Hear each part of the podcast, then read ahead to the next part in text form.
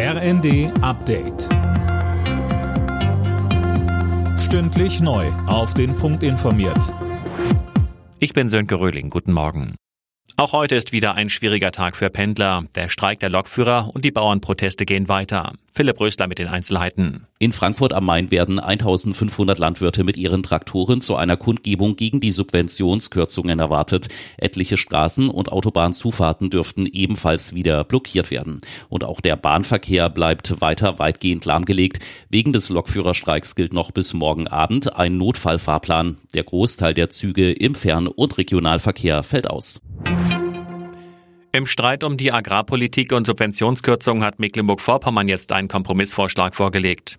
Landesagrarminister Backhaus und Vertreter der Fischerei- und Bauernverbände des Landes schlagen in einem Papier vor, dass die Agrardieselsubvention erst einmal um 10 Prozent gekürzt wird, dafür aber erst später abgebaut wird als geplant.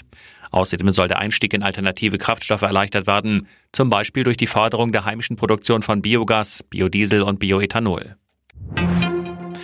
Ein Treffen von AfD-Politikern und Neonazis sorgt für Aufregung. Dabei ist es laut Recherchen des Netzwerks Korrektiv um Pläne für die Vertreibung von Millionen Menschen mit Migrationshintergrund gegangen.